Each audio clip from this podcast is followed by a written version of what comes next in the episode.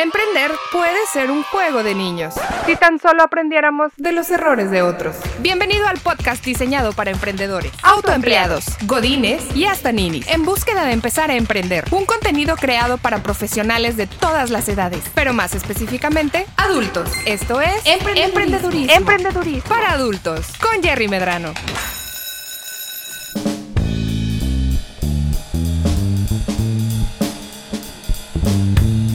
¿Qué tal? Bienvenidos todos a una nueva emisión de Emprendedurismo para Adultos.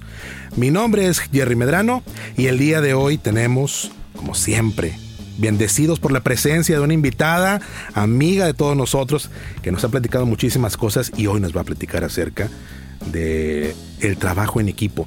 María Caballero, directora de Centro Crece. María, ¿cómo estás tú el día de hoy? Hola Jerry, muy contenta de estar aquí contigo. Siempre un placer cuando me invitas a formar parte de tus episodios. Muchísimas gracias que vienes con nosotros y nos platicas y compartes con toda la gente que nos escucha. Lo apreciamos muchísimo. Ay, qué lindo. Igualmente. El día de hoy vamos a platicar, como, como me empecé diciendo, acerca del trabajo en equipo. Una de las cosas que es complicada de repente cuando estás empezando un nuevo proyecto, el que sea, ya sea porque es tu propia empresa, porque te estás integrando a un equipo de trabajo en lugar donde estás elaborando, o tienes un proyecto que quieres sacar adelante y empiezas a conformar un equipo de trabajo, empiezas a traer gente para poder hacer sinergia, que es lo que todos queremos, ¿verdad? Que uno más uno sube más de dos, y poder tener un resultado. Pero a veces es complicado a veces, digo, cada cabeza es un mundo y luego cuando somos dos, pues peor. Entonces, ¿qué podemos nosotros entender acerca de la psicología del trabajo en equipo? ¿Qué tenemos que tener en consideración? Se escucha muy fácil. Y todos en la escuela hicimos equipo con alguien. Entonces todos sabemos lo que puede pasar siempre vas a tener la persona que es el overachiever, que va a, hacer, va a querer hacer todo, el que no es tanto, pero pues es como que talacha, y el que se desaparece y que nunca está, ¿verdad? Claro. Saludos a todos mis compañeros de la universidad. Yo era el que nunca se parecía, gracias a todos ustedes. Digo, al final de cuentas aprovechas eh, las fortalezas de cada miembro del equipo, ¿no? Así es. Yo fortalezas tenía algunas, no muchas. Afortunadamente pensar no era lo mío, pero exponer creo que sí. Entonces, exacto, exacto. Es, aprovechar, ¿no? Eh, las fortalezas del equipo. ¿Qué es lo primero que tenemos que saber acerca del trabajo en equipo? Bueno, fíjate Jerry, creo que este tema aplica en muchos sentidos. ¿eh? El trabajo en equipo lo podemos llevar desde pequeñitos, como bien mencionaste, en, en el ámbito académico, escolar, hasta nosotros como adultos que ya estamos trabajando, laborando, incluso en el sistema familiar también hay que hacer equipo. Entonces, si nos fijamos, en realidad es una dinámica bastante saludable en cualquier área, en cualquier ámbito.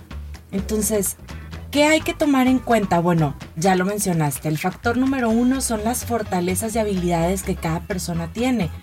Si ponemos a una persona que tiene poca facilidad de palabra, que tal vez no se le da a exponer en público, a dar la presentación, pues muy probablemente se va a helar, Mm. Se va a privar, mm. se va a poner nervioso y te vas a sacar cero. Híjole, qué feo, pero sí, sí pasa, claro. Sí, claro. Entonces hay que reconocer lo que cada persona puede llegar a dominar a la hora de establecer los roles que se van a, a, llevar a cabo, ¿verdad? Entonces, ahorita mencionaste algunas formas de ver a las personas actuando ahora sí que en la mecánica del equipo. Pero ¿qué es un aspecto, qué es un ingrediente fundamental además de tener y tomar en cuenta las fortalezas? Pues sin duda la comunicación. Ya hemos mencionado en episodios anteriores que la comunicación de verdad que es un factor esencial en cualquier situación, en cualquier escenario. Sobre todo en un trabajo en equipo. Si tenemos diferentes habilidades, diferentes personalidades, diferentes roles con los que fungimos, diferentes fortalezas. Ahora imagínate todo eso mezclado en un combo y sin comunicación. No, pues. Useless. 100%. Al final de todo, nos va a quedar siendo un sinfín de habilidades y fortalezas sin utilidad. Entonces es importantísimo incluir dentro de nuestra mecánica una comunicación asertiva, mm. una comunicación positiva que tenga como finalidad establecer los roles, aclararlos como primer lugar, pero como consecuente, eh, eh, delegar responsabilidades en cada uno de ellos. Claro. Y esto pues le tocará al líder del equipo o de la manada poder eh, compartirlo y evidentemente se espera que sea de manera asertiva y positiva, ¿verdad? Mencionas algo muy importante. Eh, en, otra vida profesional a mí me tocó eh, poder apoyarle a algunos, algunos equipos funcionales dentro de la organización en la que trabajaba a establecer una política de trabajo interna de su equipo, pero sobre todo enseñarles cómo hacer equipo. ¿Sí? Una de las claves principales, como tú lo acabas de decir, es comunicación, comunicación abierta, asertiva, honesta. ¿sí? Súper importante. Si no hay comunicación, a final de cuentas, ¿para qué me junto contigo si no te hablo? Exacto. ¿Verdad? Y aplicaba para muchas cosas en la vida también, ya lo hemos platicado, luego regresamos a ese, ahorita regresamos a ese punto. este, pero una de las cosas que nosotros le decíamos a los líderes y a, los eh, líderes de equipo cuando empezaban a trabajar es, mira, tienes que entender que en, toda, en todo grupo de interacción siempre va a haber un líder. Y el líder, existen dos tipos de líderes, sobre todo en un, esquema de trabajo eh, en organización de empresa. Está el líder por función y está el líder natural. ¿Sí? Quisiera uno que siempre fuera la misma persona. Casi nunca lo es. ¿sí?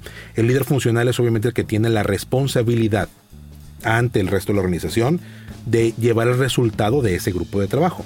Pero el líder natural es, el, es la persona a la cual gravita el resto del equipo, el alfa, con quien se identifican y por una cuestión de psicología, por una cuestión de empatía, por una cuestión de, a lo mejor incluso hasta las canas, ¿no? De todo saber. en ese aspecto voy ganando, pero bueno, no es competencia. Este, pero eh, eh, son cuestiones a través de las cuales nos identificamos con una persona y empezamos a seguir o empezamos a hacerle caso, empezamos a voltear hacia esa persona, que es lo que está haciendo. Eh, algo que mencionábamos mucho, y corrígeme si tú, si tú escuchado algo diferente. Hay cuatro etapas en una formación de un equipo, ¿no? Está la conformación, está el conflicto, está la normalización, y después está el desempeño. Y en las primeras dos es donde la mayor parte de la gente pues, nos perdemos. La conformación es bien fácil. Uno, dos, tres, cuatro, somos equipo. ¡Eh! Ya estamos conformados, ¿no? Pero de repente resulta que mi productor aquí presente dice, oye, no, lo que pasa es que, pues, es que la manera en que tú trabajas no, no empata conmigo. Y entonces eh, no me gusta la manera en que tú haces las cosas. ¿Sabes qué? A lo mejor no me gusta la forma en que María dice las cosas. ¿Sabes qué? A lo mejor yo no estoy a gusto con, con lo que estamos haciendo aquí. Y empieza a haber un poco de conflicto. ¿Sí? El conflicto, a final de cuentas, queremos evitarlos todos, ¿no? A nadie nos gusta el conflicto. Pero en trabajo en equipo va a existir cuando estás conformándolo. Una manera, como tú dices, de afrontar este conflicto que se va a dar, que es inherente a que varias personas colaboren, es la comunicación. ¿Qué otro consejo le podemos dar a la gente? Porque mira, pensamos que es que eso a mí no me pasa. ¿Sabes? No es que todos mis equipos son con gente que ya conozco y no, hombre, o sea, nosotros no nos peleamos, ya sabemos cómo somos. Pero invariablemente siempre es una cierta fricción. Antes de que lleguemos al punto de que dices, ya puedo delegar. Ya puedes decir, sabes que yo hago esto, tú haces esto, Freddy hace esta cosa y le damos para adelante, ¿no? Sí, sí. ¿Cómo transicionamos entonces? ¿Qué consejos le podemos dar a la gente que nos escucha? para afrontar esta parte de la confrontación o de, de la fricción que puede llegar a haber. Sí, sí, sí. Pues mira, en realidad, Jerry, yo creo que este, este consejo que voy a dar aplica también en muchos sentidos, pero es fundamental tomarlo en cuenta, la gestión emocional. Ahí va a, vamos a poder observar realmente cuáles son los estilos de afrontamiento, los mecanismos de defensa de cada persona y cómo gestionan sus emociones. En toda fricción, en todo conflicto, vamos a notar las emociones desagradables, sin duda. Las emociones que no nos gustan, el enojo, la irritabilidad, la ansiedad, la tristeza, la frustración, entre otras, ¿verdad? Pero es importante tomar en cuenta que estas emociones siempre van a existir y en todo equipo, en toda manada, en toda conformación, van a existir estas emociones. ¿Cómo hacer para sobrellevarlas? Manteniendo una gestión emocional consciente, haciendo un trabajo de conciencia emocional. ¿Qué estoy sintiendo? Hacerme esta pregunta constantemente a modo de emocionario me va a ayudar. Emocionario me refiero a como un diario, imagínate un diario en donde escribes diariamente tus experiencias. Bueno, de esa manera puedes trabajar tus emociones. Un emocionario te lleva a poder hacer conciencia sobre qué estoy sintiendo. Regreso a la pregunta. ¿Qué estoy sintiendo a través de este estímulo, a través de este detonador? ¿Qué me despertó? ¿Qué me hace sentir? El hacerme esta pregunta a lo mejor se escucha bien básica y toda persona dirá, claro, me la hago muy seguido. Ajá. Sí, ajá. ¿Cómo no? Ajá. Entonces, esta, de verdad que es una parte esencial de la gestión emocional. Hacerme la pregunta de qué estoy sintiendo a través del estímulo me va a llevar a reconocer la emoción. Por ende, naturalmente, el cerebro baja esos altos niveles de cortisol. Esos altos niveles de estrés, de sensación de alerta, de adrenalina que se están generando. Por ende, la persona se siente alterada. Mm. ¿Sí? Entonces, si yo reconozco mi emoción, se bajan esos altos niveles de, de hormonas que generamos, de neuroquímicas que generamos, y entonces la persona se vuelve a tener una capacidad un poco más clara de comunicación. Reconozco mi emoción que estoy sintiendo, pero no solo eso, cómo puedo sobrellevarla o combatirla. ¿Sí? Entonces, para eso necesito sentirme tranquilo, calmado. Si estoy en sensación de alerta, ¿cómo voy a responder, Jerry? No, pues de manera agresiva. Madres, Exactamente. Básicamente, ¿verdad? Defensivo todo el tiempo. Defensivo todo el tiempo, eh, agresivo, eh, muy probablemente irritable, no me va a parecer nada, no voy a tener disposición, voy a estar poco receptivo, ¿verdad? Pero si yo reconozco mi emoción y digo, ¿qué estoy sintiendo? A ver, me estoy sintiendo frustrado. ¿Por qué? Ah, pues porque este integrante del equipo está haciendo que algo que a mí me gustaría hacer. Ok. Entonces, una vez que yo hago este trabajo de conciencia, puedo acercarme al líder a poder apelar o a lo mejor llegar a un acuerdo en donde yo me sienta cómodo con mis funciones o con mis responsabilidades. Evidentemente este ya va a ser el paso que nos va a llevar a un buen desempeño, como bien decías, que es la cuarta fase. que, es la cuarta fase, así es. Pero sin duda, el poder tener un reconocimiento emocional, Jerry, nos va a llevar lejos, en cualquier sentido, ¿verdad? Como buena psicóloga te lo digo, esto aplica en todo. Ahora, te voy a hacer una pregunta. Específicamente hablando de esta parte de la confrontación, el desgaste que puede haber eh, en lo que nos ponemos de acuerdo, ¿sí?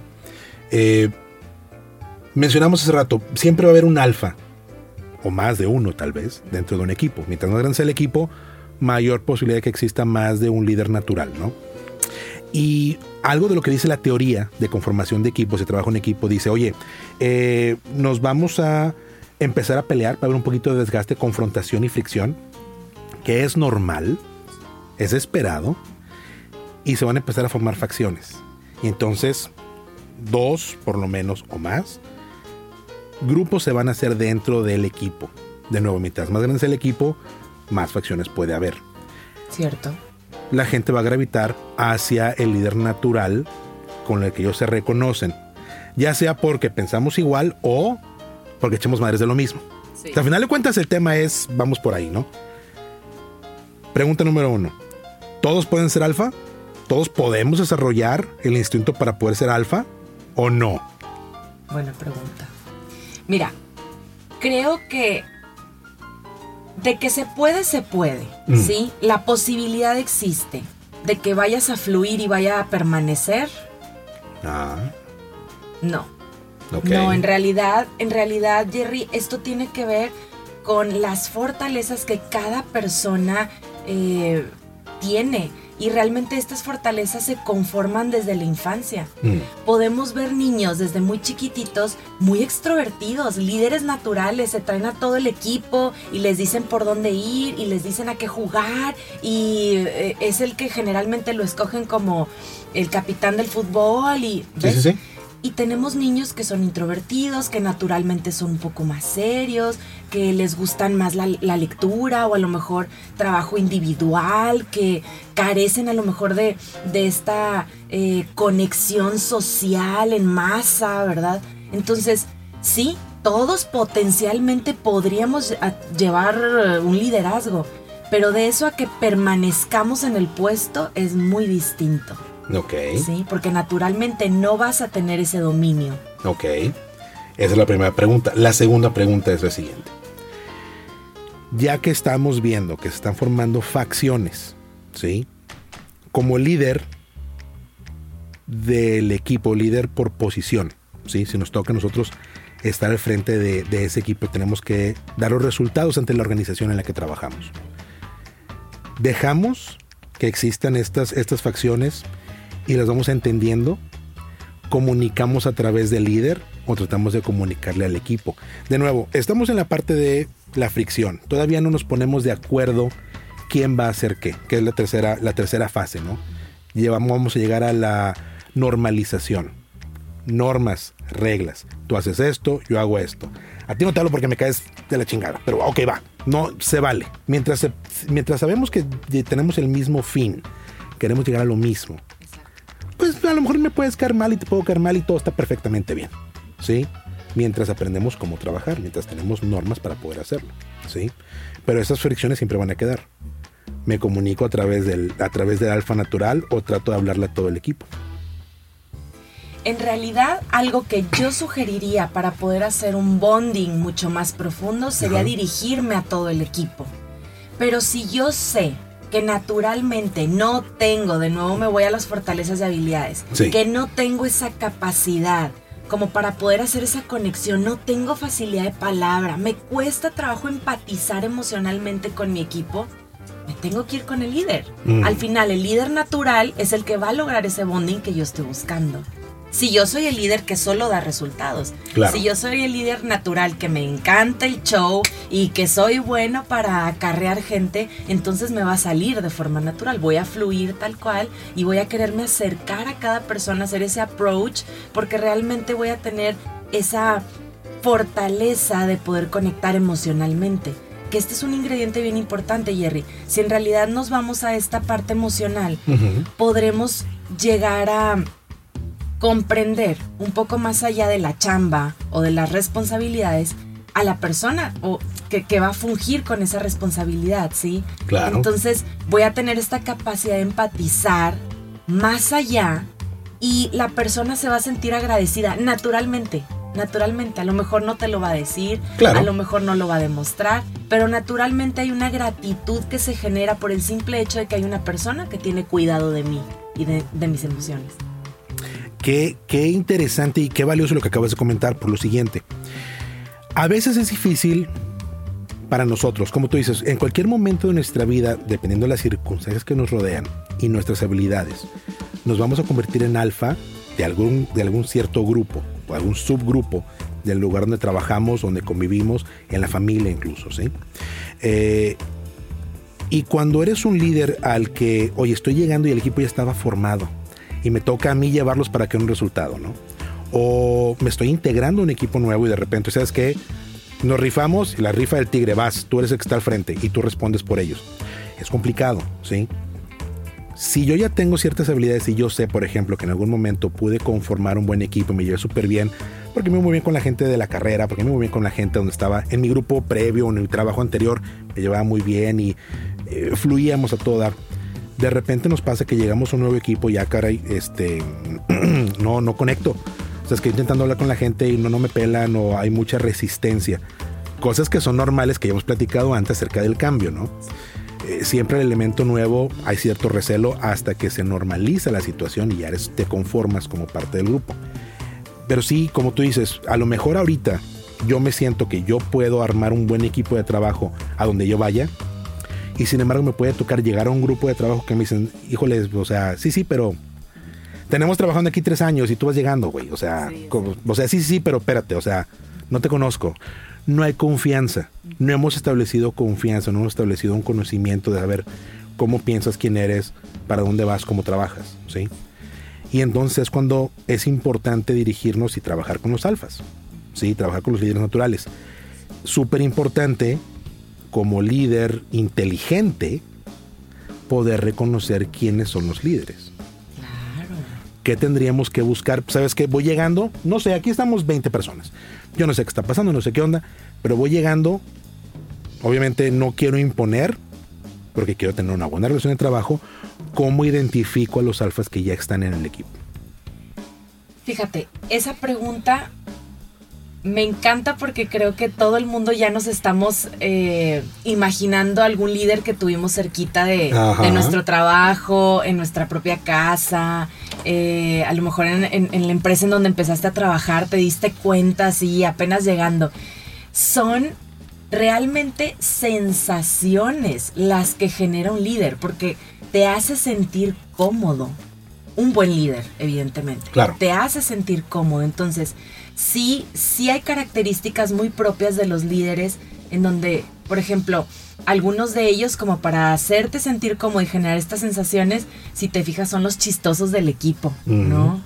son los que eh, acaparan atención como con esta, este sentido del humor y todos voltean a verlos y entonces eh, nos hacen sentir cómodos, eh, incluso como hasta crear un clima cálido en el mismo ambiente de trabajo. entonces, sentido del humor puede ser una de, los, de las características. Otra de las características son buenos para dirigir, para mm. organizar, ¿sí? Son buenos planificando, tienen ideas innovadoras, tienen facilidad de palabra, evidentemente. Claro.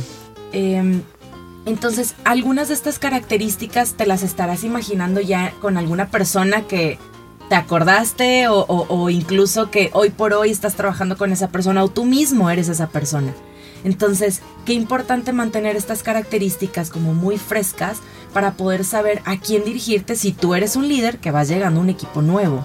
Ahora, creo que es fundamental acercarte a los líderes naturales, pero sin duda, creo que un approach como individual también sería muy bien recibido, ¿no crees? Es, es el balance entre los dos al final de cuentas. El equipo es, el equipo es cada uno de los miembros. No por, como bien dices, no por ir a, a tratar de identificar y trabajar a través de los líderes naturales. Dejo de tener una relación personal dar la oportunidad de que el equipo me conozca a mí.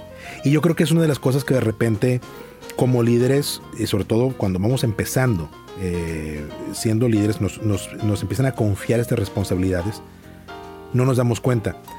No soy yo quien tiene que ir a conocer a cada uno de los miembros del equipo cuando voy llegando y el equipo ya estaba conformado es tengo que darle la oportunidad a cada miembro del equipo que me conozca a mí primero. Mm, Tienen que saber quién soy yo, tengo que ser honesto, tengo que ser abierto, tengo que tener esta empatía hacia ellos, sí, para entender qué es lo que a ellos les interesa, pero al mismo tiempo que vean reflejado en mí algo que hay interés hacia ellos también.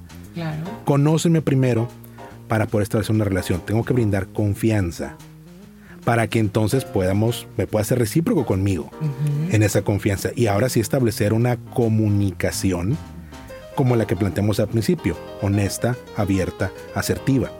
A veces, una de las cosas que a mí, a mí me costó mucho trabajo, ¿sí? En, en mi experiencia profesional es que quería yo tener comunicación abierta, honesta y asertiva con alguien y nunca te había visto, voy llegando, ¿qué onda? ¿Cómo estás? ¿Y cómo te sientes? Oye, ¿cómo está tu familia? espérate, güey, no te conozco. ¿Tú qué carajos? O sea, ay, perdón, soy Gerardo. Que, o sea, sí, súper padre, pero no toda la gente se va a sentir cómoda compartiendo detalles acerca de su vida personal o, o de su desempeño. Claro. Si primero yo no sé quién eres tú, o sea, el hecho de que te hayan nombrado líder dentro de la organización no significa que en automático te brindo esa confianza o te reconozco como líder.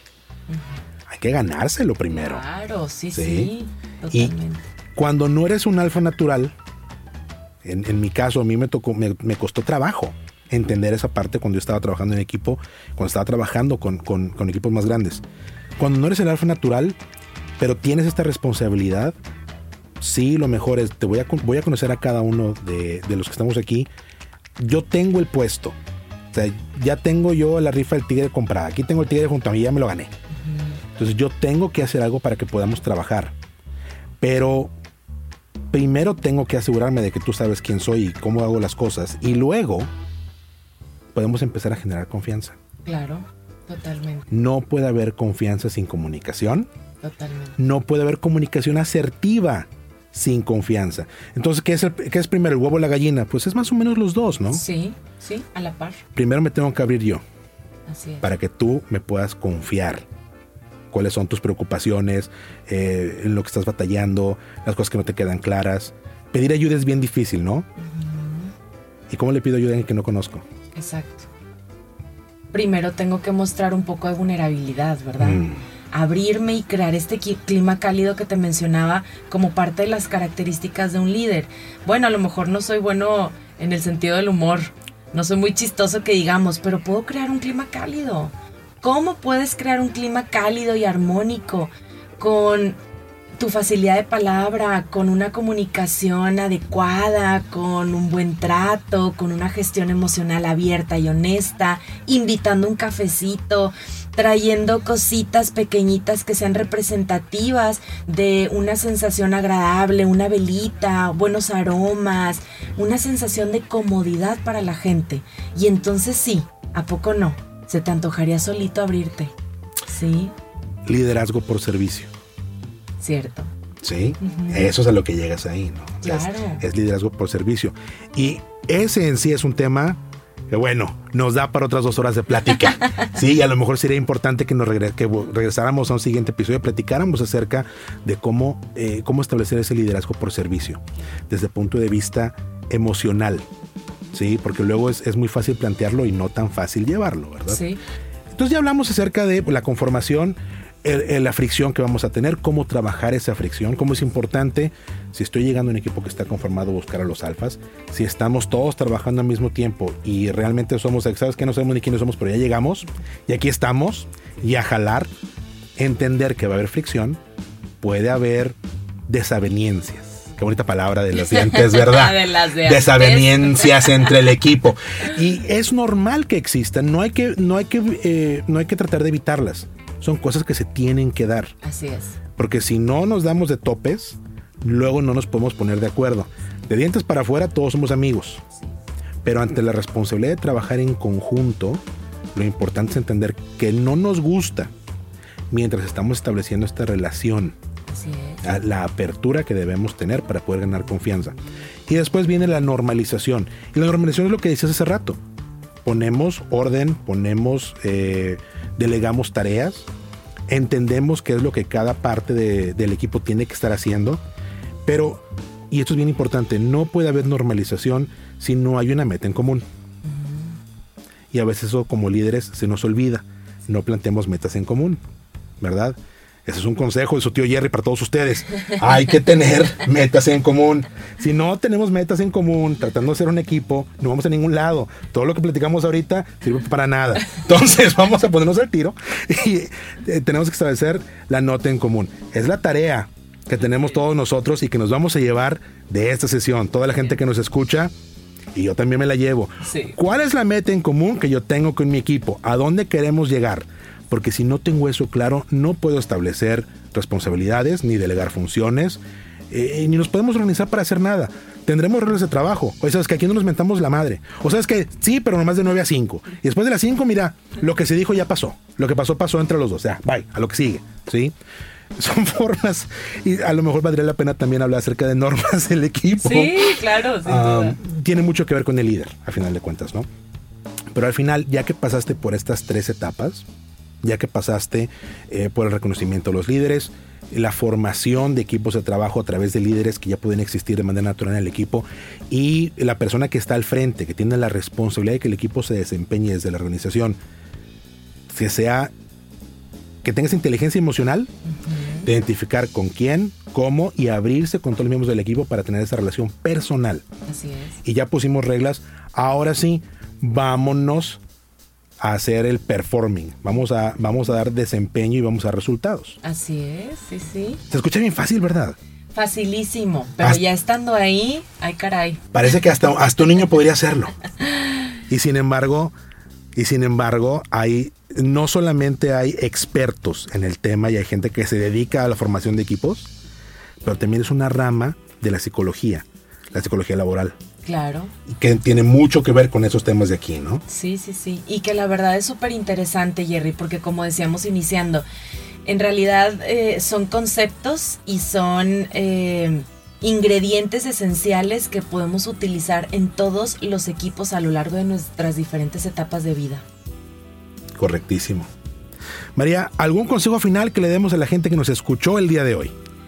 Bueno, pues yo me iría, como te decía ahorita, como buena psicóloga, me concentraría en que la conciencia emocional, el trabajo de conciencia emocional para una buena gestión, es decir, una inteligencia emocional, viene a ser la parte fundamental de la comunicación, del bonding y de poder tener un acercamiento con cualquier integrante del equipo de trabajo. Entonces eh, es importantísimo concentrarnos en hacer un emocionario y hacernos la pregunta, ¿qué estoy sintiendo? ¿Este estímulo qué me genera? ¿Sí? Y si batallamos para entender estas cosas, si nos queremos identificar pero no nos hallamos ni con la luz pegada en la frente, podemos acercarnos con la gente de Centro Crece, con el equipo de María Caballero para que nos ayuden y nos orienten. a final de cuentas, este diálogo interno, que a veces es complicado, no siempre nos va a fluir. Pero sí necesitamos tener quien nos apoye. Porque hay una canasta básica. María Caballero, ¿sí o no? claro. ¿Y cuál es? Leche, huevos, terapia. Así nomás. Siempre. Y mientras más huevos le pongan, mejor. Entonces, María, como siempre, un placer platicar contigo. Gracias por compartirnos su tiempo el día de hoy. Igualmente, Jerry, un placer. Nos vemos pronto. Y a toda la gente que nos escucha, gracias por escucharnos. ¿Y dónde te podemos localizar, María, si queremos conectarnos contigo? Gracias. En Instagram me pueden encontrar como arroba crece centro, crece con S. Y en Facebook nos encuentran como crece. Excelente. Muchísimas gracias, María. Gracias. Y gracias a toda la gente que nos escucha. Este fue un episodio más de Emprendedurismo para Adultos. Nos encuentra en nuestras redes sociales, Facebook e Instagram, arroba Emprendedurismo MX. Llegó el momento de poner en práctica todo lo que aprendiste en este episodio de Emprendedurismo, para Adultos. Síguenos en Facebook e Instagram como arroba Emprendedurismo MX y en nuestro canal de YouTube, una iniciativa de Jerry Medrano. Nos escuchamos en el próximo episodio. Ahora, haz la tarea.